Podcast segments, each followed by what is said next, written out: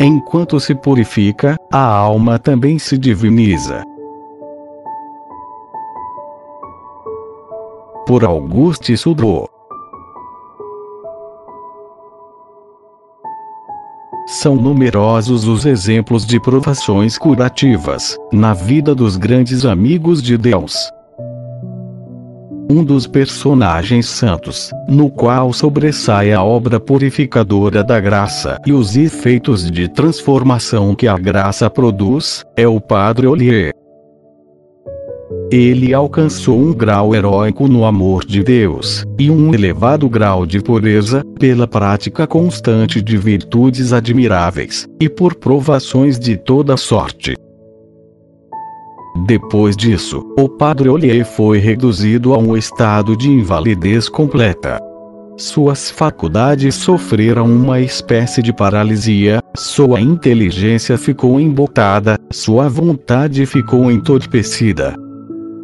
Aprendeu com isso a não ter mais confiança alguma em seu próprio talento, a não procurar apoio algum em suas qualidades naturais, e sim a tudo esperar do influxo da graça.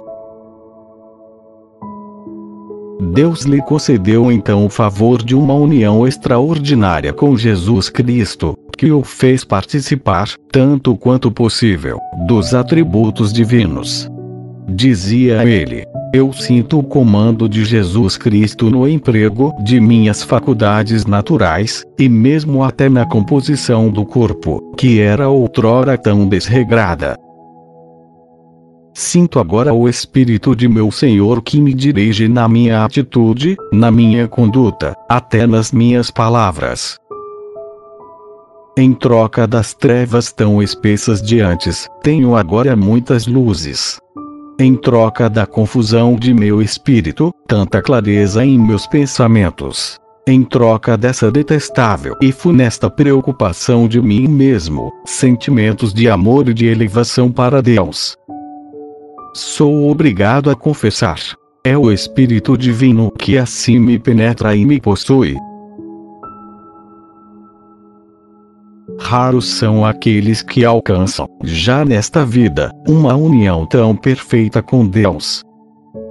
Na maioria das vezes, a transformação apenas se faz pressentir enquanto a alma permanece na prisão do corpo. Inicia-se na via purgativa, desabrocha na via iluminativa, mas só se realiza na via unitiva, quando os dons do Espírito Santo operam abundantemente na alma. É aí que a alma será habitualmente esclarecida, abrasada, penetrada por esse Divino Espírito, participando largamente das perfeições divinas. Portanto, é principalmente em relação às almas unidas a Deus, que pode se aplicar a grande palavra de São Paulo, na segunda carta aos Coríntios. Diz ele, refletindo como no espelho a glória do Senhor, somos transformados nessa mesma imagem, com esplendor sempre maior. Essa imagem é a semelhança do Cristo. Os traços de Jesus substituem pouco a pouco os nossos. E essa transformação se opera pela ação do Espírito Santo. A ação do Divino Espírito nos transfigura e nos leva a subir, de esplendor em esplendor.